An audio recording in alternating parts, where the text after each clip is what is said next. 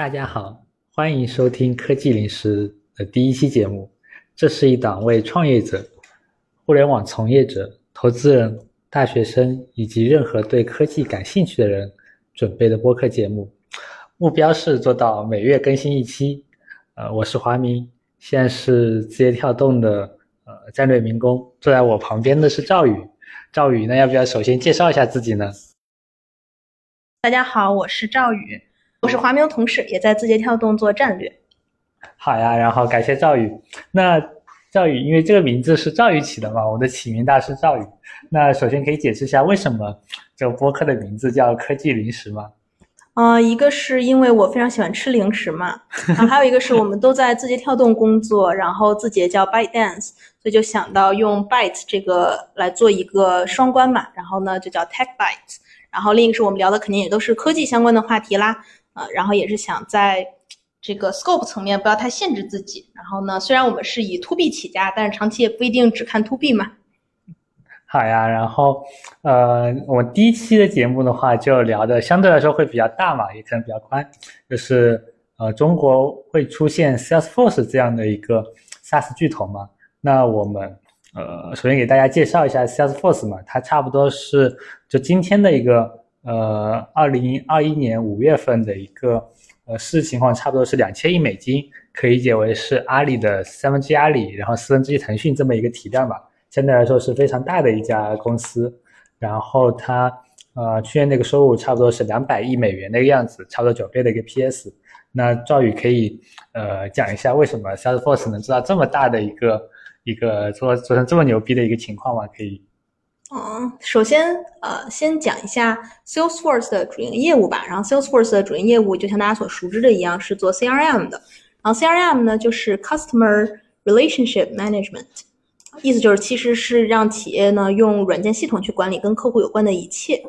然后这个东西最开始的时候其实是起源于，就像一切软件的源头都是 ERP 嘛，然后呢也是作为 ERP 的一个模块，然后在九十年代的时候被单独拎了出来。然后呢，当时的一些概念，比如像 Salesforce Automation 啊，就是 SFA 啊这些不同的缩写吧。啊，然后呢，到后面呢，又逐渐延伸出了一些其他的模块，比如说 marketing 啊，比如说像这种客服呀、call center 呀，然后包括一些 field service 这种跟这种实地就是销售人员跑客户有关的一些模块都被加了进来啊，然后一这一切东西呢，都被笼统的归到了 CRM 这样一个比较大的呃这个 umbrella 下面。然后呢，接着再说一说本身这个。呃，整个这种模块的独立呢，也是在这种 ERP 非常常见的。就比如 CRM 是一个拆出来的一个很重要的模块。我们大家也知道，像是 HR 的模块 HCM（Human Capital Management） 也是从 ERP 里被摘出来的。然后，呃，Salesforce 呢，大概也是乘着呃，一个是说从这种 ERP 拆出来大的 CRM 模块，然后当当时的老大哥，比如像是啊 Sibel 啊，也是这种跟啊 Salesforce 的创始人 Mark Benioff 就是可借鉴的一些对象吧。同时呢，还是看到当时的另一个趋势，就是九十年代呢有了互联网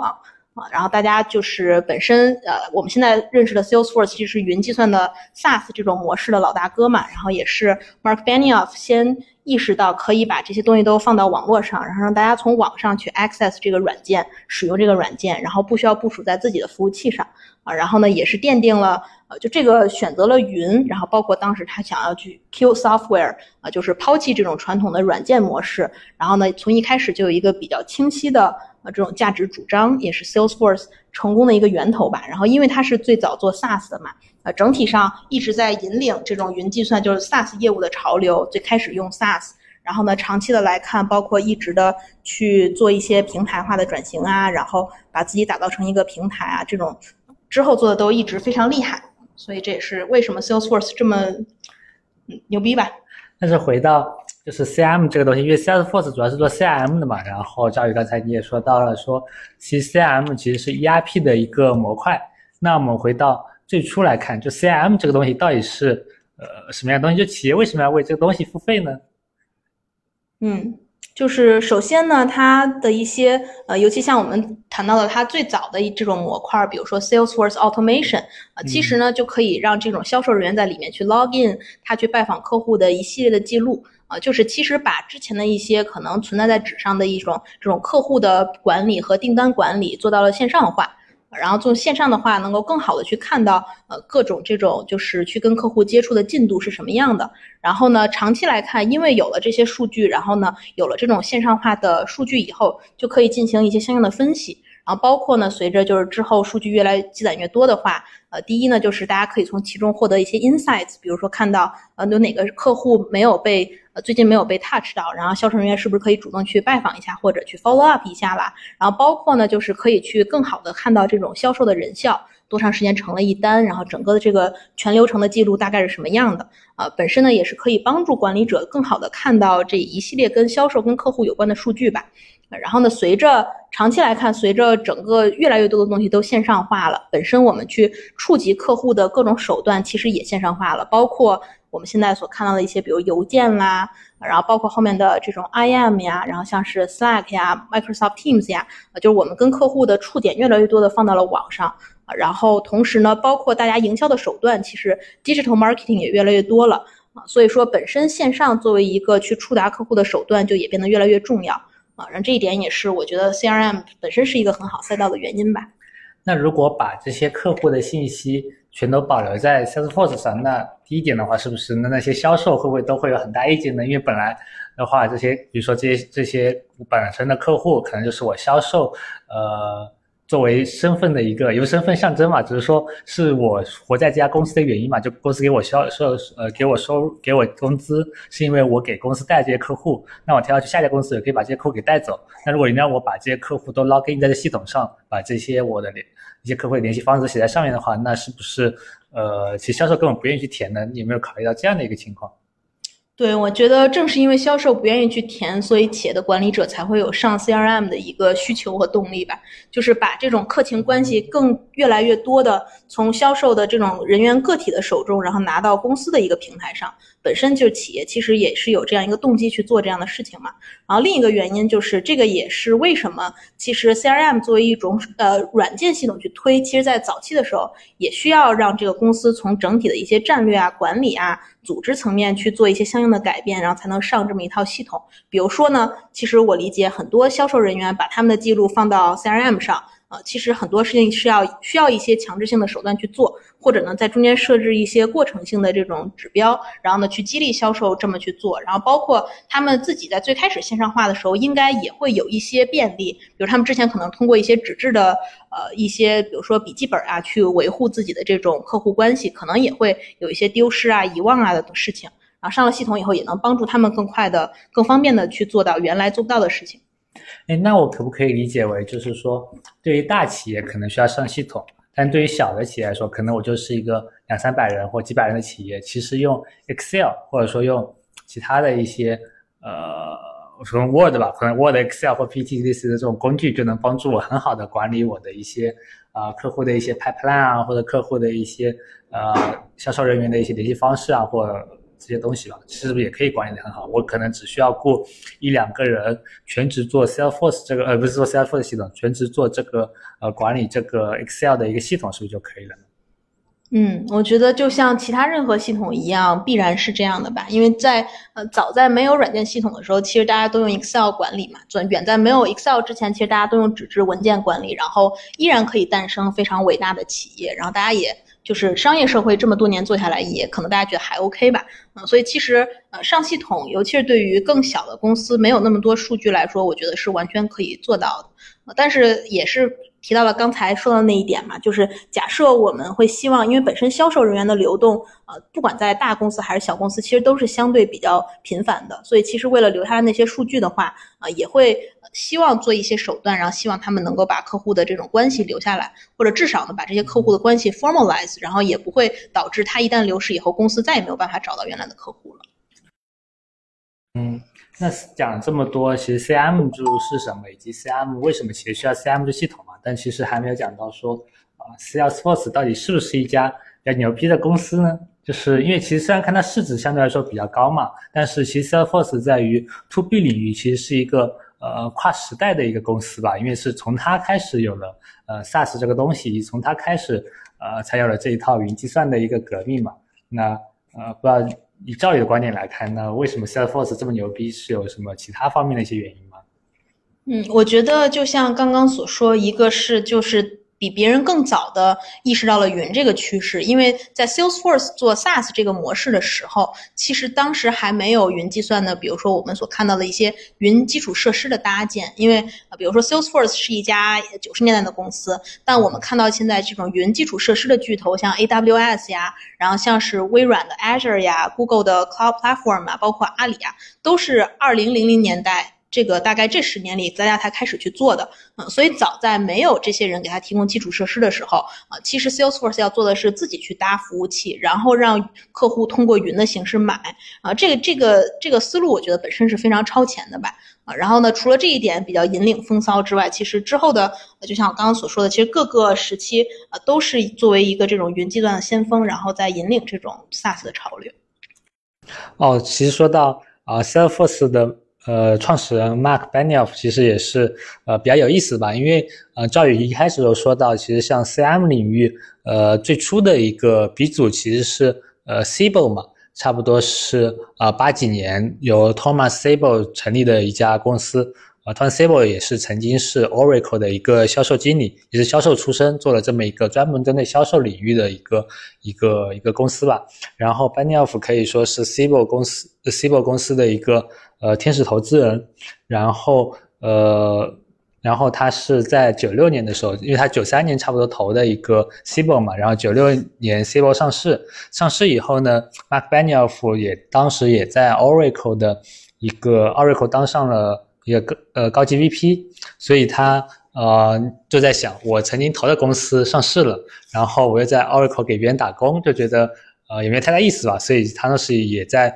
度假的时候，突然想到了，我们是不是可以不用卖 CD 的一个方式呢？因为传统的软件，就像微软啊，或者像 Oracle，都是呃卖的主要是一张 CD，一张光盘。企业把这张光盘装到电脑上以后，就可以在本地使用嘛。他就想，那我是不是可以把这张光盘给去了？就想出了当时比较。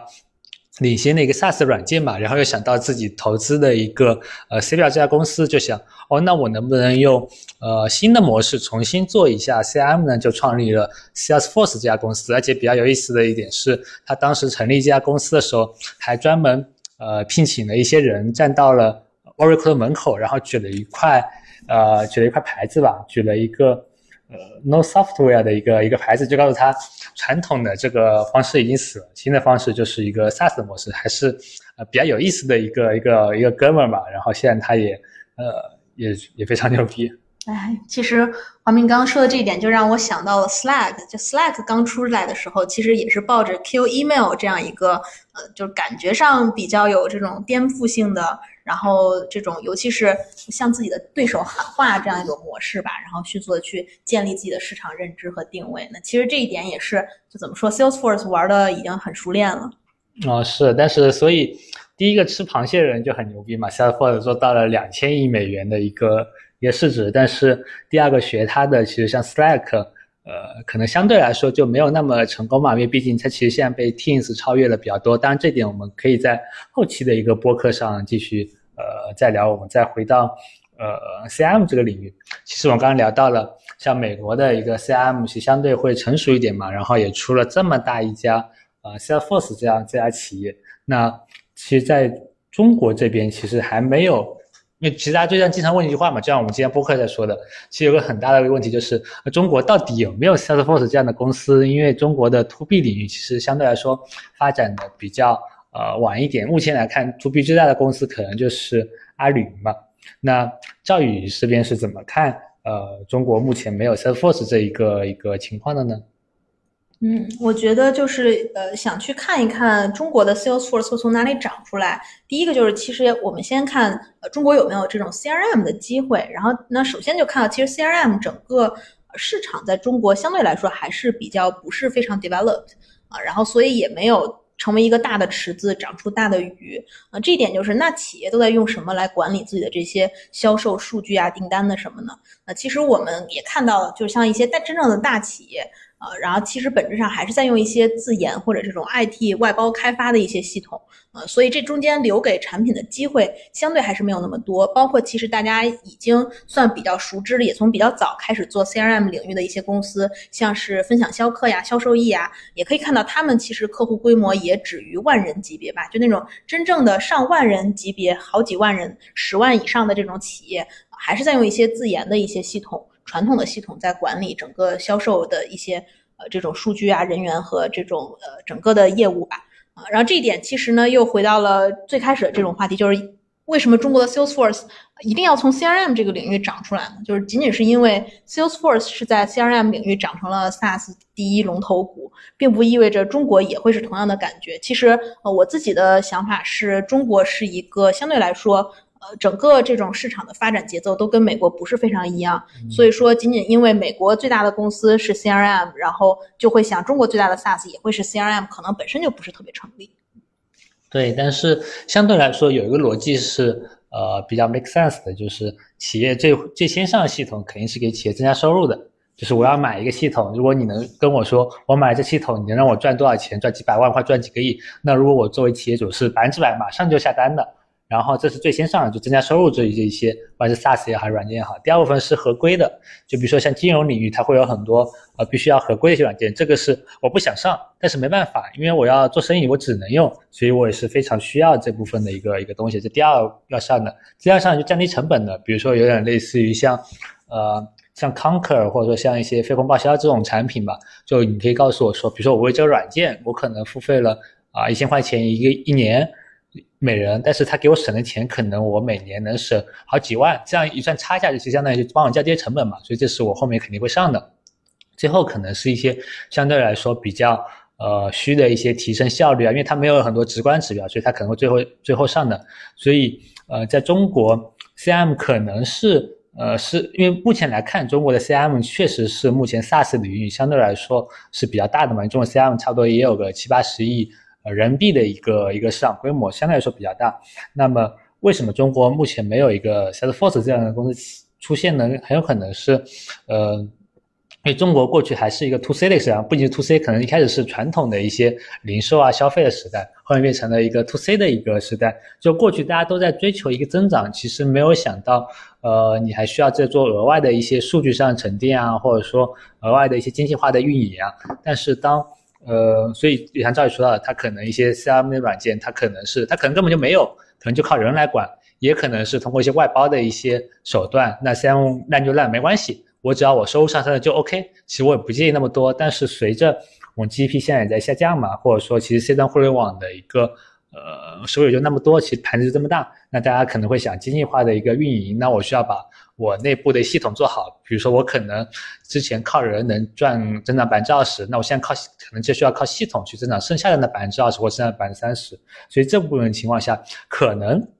中国未来可能会有一些机会吧，但过去是不存在的。然后第二点的话也是，呃，也刚才可能刚才也说到一点吧，就是人员成本也是非常低的。那如果我买个系统需要，因为 Salesforce 差不多是一千刀每人每年嘛，那如果是这样的话。一年的一个成本，可能每个账号的成本可能就要呃七八千。那如果我买一百个账号就七八十万，那我七八十万我只招两个人帮我来管不香吗？两个人可能每个人成本十万块钱，一万一个月十二万，那两个人肯定二十四万，那我省了多少钱？这个不香吗？所以，呃，在所以中国更多是可以通过人这个方式来解决。就过去吧，你说过去更多是通过人的方式来解决，而不是通过工具。其次的话。就如果对比对比中国和美国的一个呃人均成本来看的话，中国差不多呃可支配的一个收入差不多三万人民币吧，美国差不多要呃四万美元，基本上是八九倍的一个一个差距。所以这部分美国可以用系统来解决，可以是因为它人员成本比较高，但中国过去更多是通过人来解决，因为人比较便宜，企业都是非常呃精明的吧，然后。其实还有一个点是比较有意思的，也是我们之前发现一个点，就是中国其实它的 to B 企业的一个程序员也好，或者说产研也好，产品啊研发也好，其实他们的工资相对来说没有那么高，因为他没有很高的一个 package，所以相对来说没法吸引到非常牛逼的一个呃一些研发团队来加入吧。就比如说中国的一个用友他们的，因为他们都有财报发呃发布嘛，看到他们的一个人均呃薪酬费用，就企业为他支付的费用可能就只有二十多万。那如果你只算他到手的，或者说到呃员工拿到手的话，可能就只有二十万不到或者十几万。这对于相对来说大家听到的一个互联网高薪啊是差很多，因为想到腾讯可能有接近一百万，可能八九十万的一个一个区别。所以看到就是你腾讯 C 端能吸引多多牛逼的人和拥有能吸引多牛逼的人其实是天大的差距。但是随着未来如果呃如果企业啊愿意花钱去招 To B 的一些，因为这是一个。呃，先有鸡先有蛋的关系嘛。如果 to B 市场大了，那企业就有钱了，有钱可以招更牛逼人了。那你招更牛逼人，就是更牛逼产品以后，市场又做大了。所以这是一个，又是回到那个，这是一个正向循环的一个一个东西吧。所以这些可能都是呃中国没有目前没有一个 Salesforce 的一些呃历史的一些原因吧。嗯，对，华明你刚才也讲到了供给侧的这种，就是呃，比如说。中国肯定还是有一些外企啊，或者相对大的这种民营的企业啊，是在用 Salesforce。Salesforce 在国内的客户，如果能被一个更便宜的国内公司所取代的话，我觉得应该企业还是很有动力去上的。但事实上，就是真正需要 Salesforce 的那批企业，没有办法在我们这种。呃，就是国内的这种软件企业 offer 的产品里找到符合自己需求的，这个确实是说我们产品力上面还有一些欠缺。然后另一个，你刚才讲到付费，其实让我想到了一点，就之前也有了解过一些，比如说做这种 social CRM 的公司嘛，他们会给销售人员卖手机，就他们手机上带着。软件，然后呢，这就能保证销售人员的这种数据一定不会外流。但是就算上那个手机，可能人均也就才一千块钱，因为中国的这种就是连连手机都是这么便宜嘛，然后所以软件更卖不上去价格了。然后这也能某种程度上就是验证吧，就我们的支付能力，然后和整个这个市场，比如说你在 PK 的这种是人啊和包括硬件嘛，你还是很难把这种产品卖上一个价格。是赵宇说这个点也非常有意思吧？就是因为中国大企业可能像赵宇刚刚说的，可能更愿意为定制化付钱，就是你不能给我个标准化 Salesforce，你需要给我一个我要 A B C D，你给我满足我才能付钱。那 S M B 的企业就是一些中小型企业就很有意思，他不会他不会愿意为一些呃看不见摸不着的东西，比如说你卖我软件，那我不要，因为这东西它是虚网络是虚拟的，企业把握不住。那我需要什么呢？我需要一个硬件。比如说，呃，你需要给我一个手机，手机能装软件。他说，哦，那 OK，我买个手机一千块钱，那我愿意付钱，每年付一千块钱我可以。但是你让我买个软件，可能是不愿意的。这是中国大多数的一个中小型企业所面临的一个一个现状嘛。所以很多软件公司啊，所以中国的 to B 企业真的是在这方面下足了功夫。觉得软件公司他会，比如说我卖给你软件以后，我顺便再送你一个电脑。我你在买软件以后，我可能再送一些硬件，通过你让为硬件付费，其实实际上是在为软件付费嘛。这个一个方式让 SMB 就是一些中小型企业来付费，其实这也是呃中国非常有意思的一点吧。嗯，嗯然后呃赵宇刚才也说到了，像海外的一些 CM 厂商，就为什么呃来不了中国嘛？其实他们还是比较有意思的，就是因为其实 Salesforce 在一九年的时候，其实跟阿里巴巴有过合作嘛，就是说阿里巴巴其实成为了。Salesforce 在中国的一个独家代理商嘛，就是你在中国你要用 Salesforce，你必须要上阿里云，所以这也是一个比较有意思点。但是目前看下来，因为现在差不多两年过去了嘛，其实 Salesforce 在国内的一个市场份额也好，或它收入也好，其实并没有很大的一个提升，也可以看出他们的一个呃一个一个水土不服吧。那这方面赵宇觉得。对于海外的这些 CM 公司，当然不仅仅局限于 Salesforce，可能还有一些呃其他的 CM 公司。你觉得在中国市场，呃，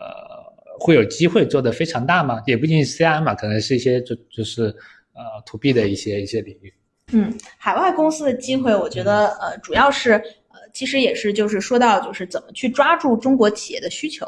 就是我我会觉得，可能它水土不服的一重要的一个原因，就是它所适配的那一套管理的方法论和这种流程，其实不是不符合中国企业现在这种销售管理的现状，然后可能没有抓到中国企业的痛点吧。然后它那一套是基于像国外。这种职业经理人非常成熟，然后销售管理体系经过很多这种商学院的锤炼，然后包括呃像他们这种已经很多行业，像是这种汽车制造这种传统企业发展了非常非常久，沉淀下来的一些最佳实践已经浸透到整个这种行业和实际的操作里了。但是事实上，中国的很多企业并不是按照那种样子一样去进行管理的。然后中国企业的痛点就是你能先去呃啃下来的一些地方，反而不是 Salesforce 所能 offer 的地方。我觉得这个可能会是一个它水土不服的原因吧。然后另一点也是，就是 Salesforce 这种海外企业，如果在国内保持它在国际上一样的定价的话，显然对中国来说可能会太贵了，只有一些特别有钱、特别大的企业才能支付得起。所以就是其实呢，会看到这中间会有一些中国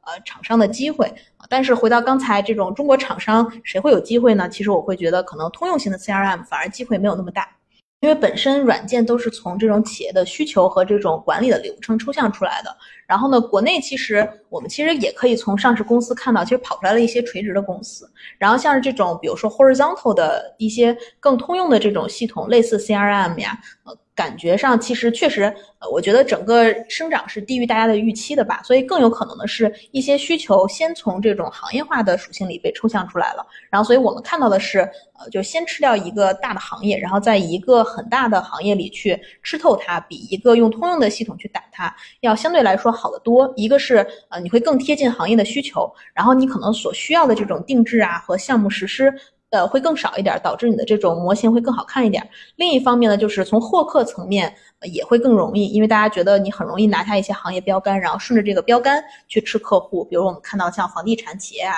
像有这种名媛云啊这种相对来说做的比较成功的公司。然后 to B 呢，比如说像是在这种医疗领域，有像卫宁健康呀。然后在金融领域也出现了一些这种软件公司，比如像恒生电子啊这种，其实呃，如果你买了股票的话，应该过去一段时间还赚了蛮多钱的，嗯，所以这个，然后呢，与与此相比的通用的话，其实我们更看到的更多是偏向于非业务层面的，比如像是 OA 啊，或者财务啊这样拥有金蝶，然后像范威啊，像包括什么致远这些，呃，相对来说他们做的呃整个。比如说这种企业的流程、公文，然后通讯，可能相对来说更通用。然后像 CRM 这样一个其实非常具有业务属性的东西，很难做到普遍的行业都通用吧？那这个我觉得也是一个做 To B 里面比较 tricky 的地方。突然想到一点就是，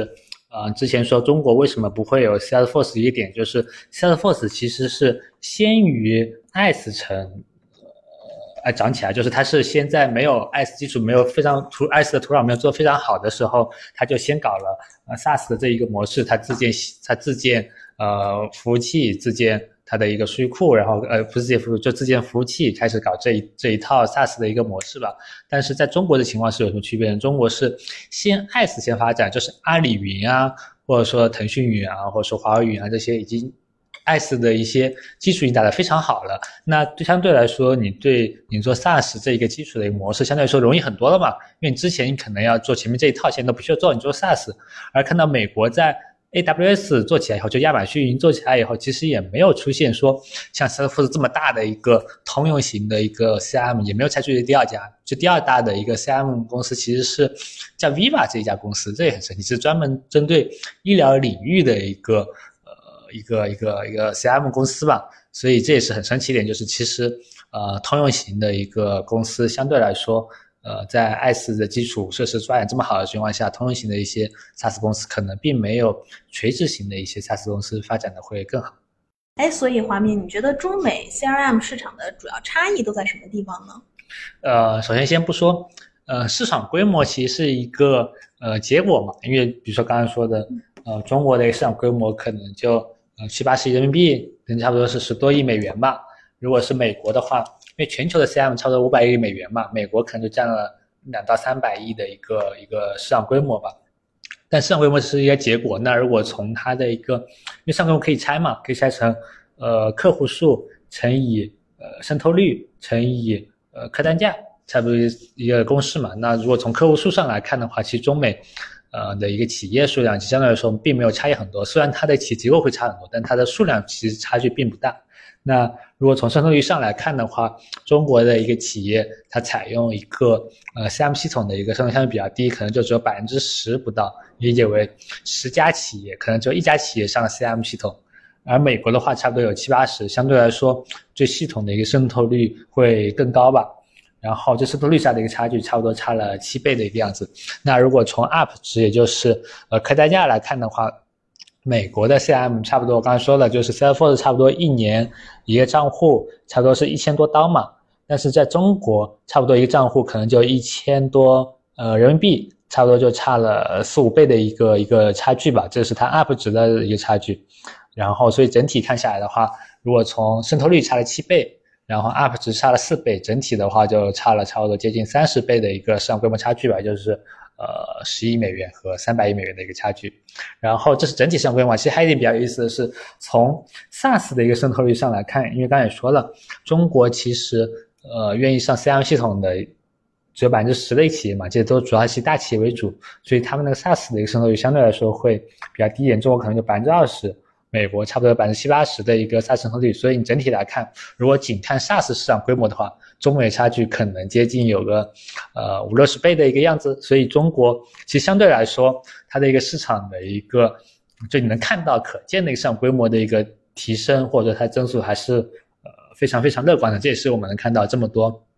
刚才说到什么分享销客啊，或者销售易啊，或者说什么红圈啊这些，呃，创业公司在这里打磨的一个呃一个一个情况吧，就是大家都想在这么大的一个呃市场里面找到自己的一块一块呃金矿。嗯，哎，这个其实也是一个比较有意思的点。华明，你觉得为什么中国企业的 CRM 就很少是上云的呢？哦，这还是回到呃刚刚说的就是呃。一个是 SMB 的企业，他不愿意，他不相信，不愿意为这个工具付费嘛，所以呃，你要么用免费的产品，要么我就直接用 Excel 或者招人就可以了，而且我可能就两三百人的一个企业，我可能客户也没多少，可能就几十家，我用手都能指出来，我为什么要上这系统呢？而且我靠，可能就招一两个人把它落在纸上就 OK 了，那管理就 OK 了。但是对于大型的企业来说，其实呃，它更多还是需要定制化开发的，像 Salesforce 也好。呃，它其实是更多是标准化产品，而国内的像分享销客啊，或销售易啊，是呃，他们一开始主要是一个 SaaS 的一个产品嘛。其实如果你要做定制化开发的话，其实相对速度会比较慢，因为你可以理解为 SaaS 产品就是我在这里有，你买了就可以，你买了就可以，买了可以可以用，可能我一年可以卖几百家、几万家、几百万家企业。但是我的定制化开发就很慢，因为我需要每一个呃企业，我可能都需要呃可能几十个人天。一家一家的打下来，而且客户会有持续的需求，就是你刚卖给他，可能只是一个开始，所以大型企业的一个进化需求会非常重，所以导致了它的一个增长情况会呃比较差吧，所以呃也是也出现这种情况吧。嗯，对，这个这个方面其实有一个比较 interesting 的地方，就是其实我们知道 Salesforce 一开始也不是打大型企业或者。超大型企业，它是打中型企业起家的，然后也是当时中型企业在这种心态上更容易接受像这种云的这种交付方式吧。然后中国其实，在中型企业这方面，其实大家呃。感觉就是发展的还是没有那么到位，就是很多国企啊、央企啊都是超大型的企业，然后呢一然后很多大大量的中小又太小了，以至于对 CRM 可能没有那么大的需求，导致就缺乏中间这一层的腰部企业来支撑起一家又有标准化，然后又是云化 SaaS 模式的这样一家 CRM 厂商。是啊，所以呃这也是一个很有意思的点嘛，因为赵宇刚刚说到 Salesforce 其实一开始切的是中型企业嘛，然后现在它其实切了很多大型企业，我记得它。呃，财富五百可能占了非常高吧，具体数字不太记得，可能有百分之七八十的一个财富五百的一个企业都用 Salesforce 吧。那为什么能达到这么高的一个比例呢？就是因为它其实在零几年的时候，零五零六年的时候，其实做了一个呃 Pass 的一个一个平台。具体名字不太记得，然后这里可以引用到我们一个前同事说的一句话，就是做 Pass 是一个久病成医的一个一个过程。就是你做 SaaS，那知道大企业需求怎么办？你给他定制，那不行，那太慢了，而且它拖节奏了，而且可能也不赚钱。那我就不能放弃大企业，大企业它的一个呃客单价是非常非常高的，那怎么办？我只能做 Pass，就是我用 Pass 来实现。这些大企业的定制化需求，后面我们可以专门有一期讲，呃，Pass 这一些事情了，包括 iPass 啊、iPass 啊等等的一些一些东西。这这一次我们就先呃跳过，这也是它比较有意思点嘛。所以我们看到国内的这些呃 SaaS 厂商，像尤其是销售易吧，因为销售易是完美的比较学 Salesforce 这一套的，而且它的工程师也都是北美出身的嘛，所以是非常啊 buy in Salesforce 这个逻辑的，所以他们也做了很多在呃 Pass 上的一些一些努力吧。是呀，说到这个，其实也又回到你刚才提到的那个 Viva 嘛。其实 Viva 就是生长在 Salesforce Lightning Platform 上的一个这种行业独立的这种 CRM。其实这个我理解就是比谁平台化了。那 Salesforce 当时非常厉害，就是呃作为最早的这种 SaaS 的厂商，跑得比谁都快，所以就是最早实现了平台化。然后提到了像国内，其实这种国内提供云基础设施的，像是阿里啊或者腾讯啊，其实肯定也是非常想寻求这种平台型的机会的。包括他们现在虽然没有通过 CRM 直接去打吧，像他们想要打的，像钉钉啊、企业微信啊，都想建立自己的生态。所以就是在国外有像这样 Salesforce 这种发展的比谁都早的这种 Super SaaS，可以试图跟这种云厂商进行一场 battle。那国内呢，其实因为还没有生长起来，所以越是通用的 SaaS，可能越不存在说去跟这种呃巨头 battle 的机会吧。所以我会，我也这也是为什么更相信中国如果有这种就是独立的公司做的话，可能从行业垂直生长会更好的一种方式。对，说到巨头这点也是。呃，中国其实创业，尤其是 to B 的一些创业公司，还是做一些通用型 SaaS 的一些创业公司，其实所面临的一个环境嘛，就是大家都会问的一个问题：如果阿里、腾讯做怎么办？如果自己、百度做怎么办？你该怎么面对他们？因为通用型来说，相对来说，因为每个行业都能用嘛，它市场规模肯定是比垂直型大很多。而目前 CM 领域也有这样的情况，虽然阿里是没有做，阿里是跟 Salesforce 合作嘛，但是腾讯。呃，腾讯可能也没想做，但他也现在也被迫控股了，呃，销售易，所以你可以理解为，呃，腾讯其实也是销售易的大股东嘛，可以为腾讯也就是，呃，也进入了这个市场。然后，呃，百度和字节其实是真正自己下场做的，百度做了一个呃 app 叫，也做一个 CM app 叫爱翻翻，然后它其实。呃，虽然它是从营销这个点切入的，但是它呃其实做了整一套的一个 CM 的一个一个体系，因为嗯，包括营销啊，包括呃销售 SFA 啊，包括呃一些呃一些客服的一些东西，应该都都做了。然后它更多切入点是通过营销，然后字节有一个 CM 产品叫呃飞鱼，它更多是呃切的一点是 marketing 这一点，它更多是为广告主搭建一些。呃，一些 CM 系统，然后连接广告投放和一些线索数据，帮助你标记一些线索啊什么的，然后降低企业的一个线索处理的一个一个成本吧。呃，然后我们看到百度和字节其实都通过，虽然大家做的东西都不太一样，但是切入点还是呃 marketing 这一侧嘛。因为其实它的逻辑也非常简单，为什么？因为百度和字节其实有的相对来说中国呃前几大的一个呃一个一个投放系统嘛，就一个广告平台。呃，字节的一个巨量引擎，百度的呃粪巢吧，好像是叫，然后它有一些媒体端的一个优势，就你在线索触达，也是 marketing 上，其实有很大的一个呃一个转化链路上的一个优势吧，所以你通过这点也是相对来说比较 make sense 的。其次，它已经有一些营销端的一些企业营销端的一些呃接触了，比如说一般企业。一般整个大企业也好，做中企也好，它的一个呃 CMO marketing 负责人一般都会跟字节啊、百度这样的广告平台都建立联系嘛，在上面进行投放，所以已经有这些线索，所以你卖给他们 CM 软件，你的货成本相对来说会比这些串公司会低得多得多得多，所以这也是它呃能够 make sense 的一一点吧。然后第三点的话，可能是一些呃它是就是必须要做的一些防御的姿态，为什么呢？因为如果呃就觉得比如说如果百度不做，字节做大了。就字节这个飞鱼做非常非常大，成了中国的 Salesforce。那它在 marketing 这一次肯定会跟各个广告平台做连接嘛，比如说包括跟腾讯的广点通，不跟字节的巨量引擎，然后跟百度的凤巢，我这些广告平台都都连通好，都打通好。但是它肯定会更加偏向于自己的一个一个平台嘛，因为想 Salesforce 做。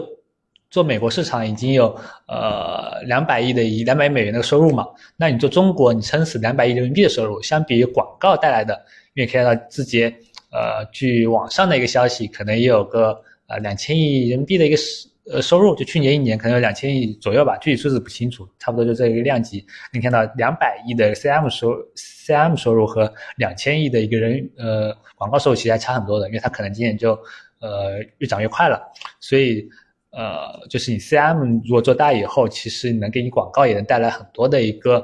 呃一个一个增量吧，可能不一定增量，但是更多是一个防御姿态，就是你不做你会很亏，就如果你没有做大的话，你会很亏。如果别人做大了，这也是一个呃初朗巨头进入的一个点吧。虽然目前看下来，其实像腾讯控股的销售易啊、百度爱翻翻啊、字节飞鱼啊，呃还有阿里合作的 Salesforce 啊，其实相对来说。嗯，都在中国做的没有那么好吧？可能 Salesforce 相对来说会大一点，其他几家都，呃，都还是非常小的一个阶段。其实，在中国 CR 领域，其实完全还只是一个初级战场，可以理解为，啊，足球比赛一场九十分钟足球比赛，目前仅仅开场了十分钟吧，后面八十分钟，什么什么事情都有可能发生。刚才华明说到很有意思的一个点，就是这种广告投放平台和这种营销 CRM 之间的这种关系。那其实我们看到，除了百度跟字节，其实腾讯和阿里本身也是有非常多的营收都来自于广告的。啊，也是，这也是为什么整个在企业服务赛道里，其实最近一段时间围绕着这种企业微信生态的这种 social CRM，其实也蛮火热的。因为人手一个微信嘛，然后这也是触达客户的一个非常好的渠道。只不过是呃，出于这种我们都知道，像微信事业群的种种克制吧，然后这种机会其实反而能够留给一些呃，可能这种。第三方独立的这种公司去做，不过就是你刚刚提到像数据打通这件事情，我理解就算是能跳出来一家第三方的公司，肯定也会在这种前几轮融资中就被迫站队，然后最终大家的数据还是不能打通的。就是整个中国巨头对于自己的整个平台数据这一块比美国卡的死得多。那感觉我们看美国就会有一些类似 HubSpot 呀，然后更多的这种在 marketing technology 方面一些呃相对来说更平台的公司长出来，然后像中国啊。其实一些独立的，像之前也火过的什么 DSP 啊什么的，这几年也都寂静无声了嘛。其实是跟这种营销领域的数据都被巨头握在手里是很有关系的。呃，这点也非常有意思的就是，呃，不知道华明你怎么看待？就是呃，比如说假设我们觉得我们的这种销售模块可能现在做的还不是这么好，但是营销领域其实我们的数字营销做的这么有机会嘛？你怎么看待未来营销 CRM 的发展格局呀？呃，目前看下来的话，我觉得营销 CRM 更多是，呃，你要找到切入那个点，因为其实目前有些公司很有意思嘛，因为刚才说的，其实大企业需要定制化，呃，SMB 企业其实就中小企业它不愿意付费，那你怎么找到破局的点呢？因为长期来看，呃，中国就长期来看，中国肯定是一个分文化的一个社会嘛，就是企业领域肯定是这样的，呃，比如说你大型企业和中小企业可能都是愿意为。标准的 SaaS 软件付费的，因为这样呢，可能对于企业来说效率是最高的，因为分文化嘛。可能你之前，比如就拿 C 跟这个 C 端一样，你可能现在不会做饭也没关系，你可以点外卖；未来你可以不会研发产品也没关系，你可以直接购买标准化 SaaS 产品。但是，呃，凯恩斯这句话我是非常喜欢嘛，凯恩说的，呃，就长期来看我们都死，你也不知道。所以对于目前的我们这些呃这些身处于领域的一些呃创业公司，它有什么机会呢？就是我觉得还是有比较有意思的点，就是它有的是。嗯，就像之前说到的，有一点比较像的是，我卖给你软件，但我通过硬件收费。像有一些公司是我卖给你这个 CM 软件，但是我通过其他方式收费，比如说我可以通过交易、期交易的方式，呃，比如说你交易，我投抽你一些 take rate，或者说我卖给你线索，以及给你线索，我通过每条线索来收费，这是一个非常有意思的一个付费点吧。就是如果一些面向 SMB 企业的，呃，面向 SMB 的一些 CM 企业，如果能把这两个收费模式做到极致。让企业 buy in 这个逻辑，然后买你的标准化的 CM 产品的话，还是非常机会的。以及面向呃大型企业的，如果你能把 Pass 平台做的相对比较好，如果就让企业感受到你是为我定制的，但其实你是通过 Pass 搭起来的，就是你相对来说你投入的一个计划开发的一个成本不会很高，而且能够规模化交付的话，也是非常有机会。这是两条比较有意思的一个呃一个一个方向吧。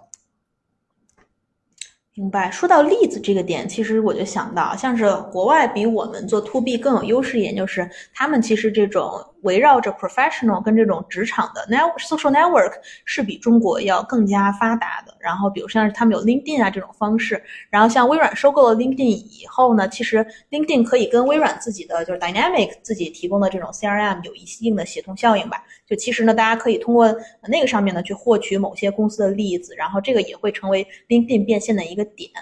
你怎么去看待像国内？假设我们我们的呃这种就是 professional social network，像是麦麦呀，假设以后能发展起来，或者有一些新的公司呃能做起来的话，你觉得这会是一个可能的机会吗？啊，我觉得可能是吧，但是可能不是目前这个呃阶段的一个重点，因为它相对来说会比较间接，因为它可能更多是你投放的一个渠道。就比如说，如果你需要，如果你是一家 to B 企业，你需要获取一些呃，比如说我需要获取一些。呃，企业客户，那我可能会去卖卖上投放，因为卖卖上有很多企业的 KDM 在用嘛，或者说可能是呃管理层啊，或者可能会有这些我可以针对这些地向的一些投放，这可能是一个机会吧。但是，呃，对于比如说对于 Link Linkin 来说，它其实也并没有切入 CM 市场，它更多是作为一个呃广告投放的一个渠道或者招人的一个渠道来生的，所以对于他们来说，可能这部分定位更加准确吧。LinkedIn 可能也对这领域也不感兴趣吧，然后国内卖卖可能也是。也是这样嘛，因为你卖软件还相对来说是一个吃力不讨好的一个东西，就像我们看到所有的一些呃 to C 的一些企业，就是像呃腾讯啊，或者说像呃自己啊、快手啊，其实他们更多赚钱的还是那三宝嘛，一个是广告。第二个是电商，第三个是游戏，这是最赚钱的东西。只有真的吃力不讨好，这三个东西真的做不起来以后，我可能才会想到我做个 to B 啊什么的，因为太慢了。但是，呃，它相对来说也是有持续性嘛，但就是太慢了，所以可能大家都看不上。之前赚赚这钱也太累了，太苦了。嗯，但是其实看到大家还是非常愿意去布局 to B 的，哎，这也是为什么咱们俩能有了饭碗嘛。啊，是是。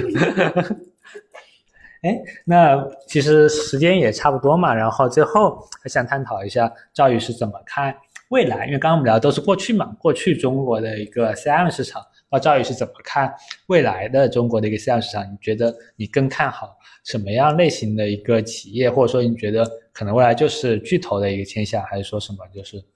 嗯。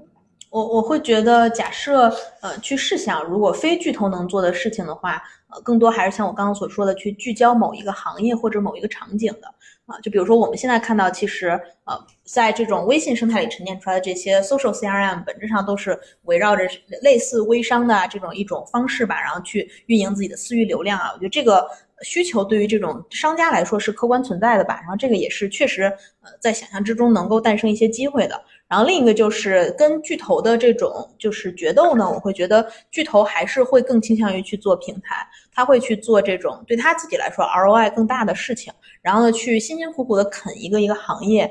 反正就从我们的视角来看，其实确实巨头会不会先想到去做这件事情。然后呢，这也是为什么这种行业垂直啊，然后在这种某一个行业里沉淀出来一些认知的人，能够有机会跑出来吧。然后像 CRM 也是跟各个行业的业务贴的这么紧密，其实是非常适合有自己的一些行业的 App 跑出来的。嗯，不知道华明是怎么看的呢？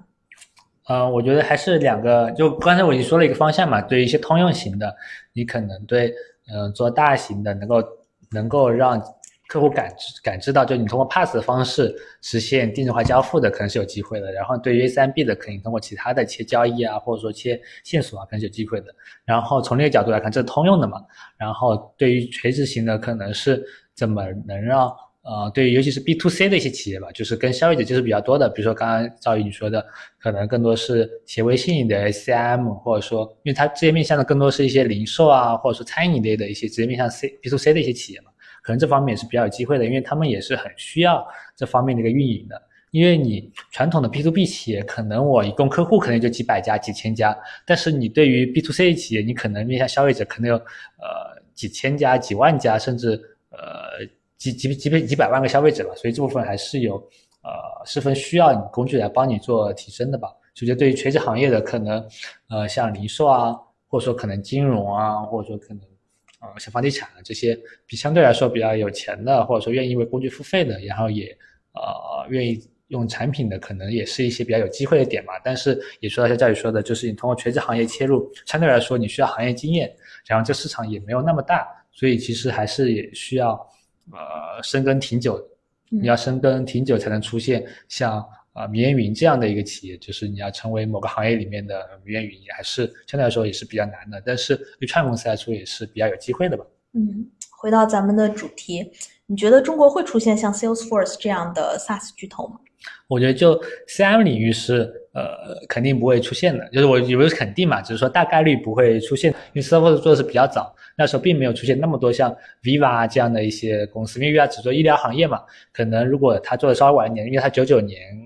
呃，开始做的嘛。如果他是零九年开始做，但那时候阿里 AWS 做的相对比较成熟的时候，那可能会有 Viva 或者可能有 Viva 二号、三号、四号，可能把这些行业都生吃透了。你只能吃那些相对来说对行业属性没有那么多的一些呃相对来说比较泛的一些行业的话，你市场规模也不会做那么大。当你的呃市场做没那么大的时候，你也没法生实现现在这样它的那个 Pass 的一个规模效应嘛，就在上面也不会有这么多生态。所以也不会有这么高的一个呃市值啊，也也不会有后面它开始做一些呃切入其他的一些云的一些呃一些机会吧。所以还是我觉得还是很多有实际上的一个因素吧。所以我觉得中国会有比较好的一些呃投资机会，也是一些比较好的创业公司是呃非常值得关注，也非常值得呃去投资的。但是你想出现两千亿美金？这样的一个 CM 的巨头是相对来说比较难的。嗯，我自己的观点呢是觉得，确实如你所说，CRM 领域这种长出来可能不太可能。呃，但是也说不好嘛。但是我还是比较坚信中国的 SaaS 可以长出一个巨头的。这个呢是更长期，或者说长期来看我们都死了，然后短期之内就是处处都是困难吧。但是中期来看，比如我们以呃小几十年这样一个尺度来看的话，其实像中国的经济发展呀，然后中国的人口结构呀，包括这种企业治理的合规性啊，肯定会在这种就是当我们把视野放长，这些东西一定都会能促成一个比较好的 driver。然后中国整体的这种 IT 的支出啊，软件的支出。出标准化的，然后包括对云的接受程度，我理解啊，比如说我们以十年的维度看，应该还是相对乐观的。所以在这个基础上，能够长出 SaaS 的巨头，我自己还是比较乐观的。但确实是一定是复刻美国的路径吗？然后一定是 CRM 吗？我觉得这个倒是不一定。嗯，其实也比较巧的一点就是前几天，呃，科创板的一家公司金山办公，也就是大家比较熟知的 WPS 这家母公司的 WPS 母公司，其也发了。啊，二一年一季报的一个一季度的一个财报吧，可以看到它在一季度的时候，它的收入差不多是有呃接近四亿吧，就一个季度差不多接近四亿，然后增长百分之三十多。然后它的一个净利润比较有意思，净利润也有一亿多，可以基本上看到它有百分之呃接近三十的一个净利率。然后它也是同期比相比于去年二零年的一季度增长了百接近百分之呃一百三十一吧，看到它的一个。利润的爆发，包括它增长也是非常呃非常恐怖的，所以我相信未来也会有越来越多像呃金山办公这样比较优秀的一家企业。不过金山办公也做的比较久了，未来可能会呃会有更快的创业公创业公司更快的达到这样这么一个呃体量的一个一个市值吧。好呀，那我们今天的节目就暂时到这里了。感谢大家听到现在，然后如果你有呃任何想法与我们交流，或者说想。加入我们的一个听众群的话，然后也非常欢迎大家加我们微信。然后我的微信号是 r h m r h m，然后赵宇的一个微信号是呃杨赵宇二二六，杨赵宇的拼音二二六。那我们今天就到这里，我们下期再见。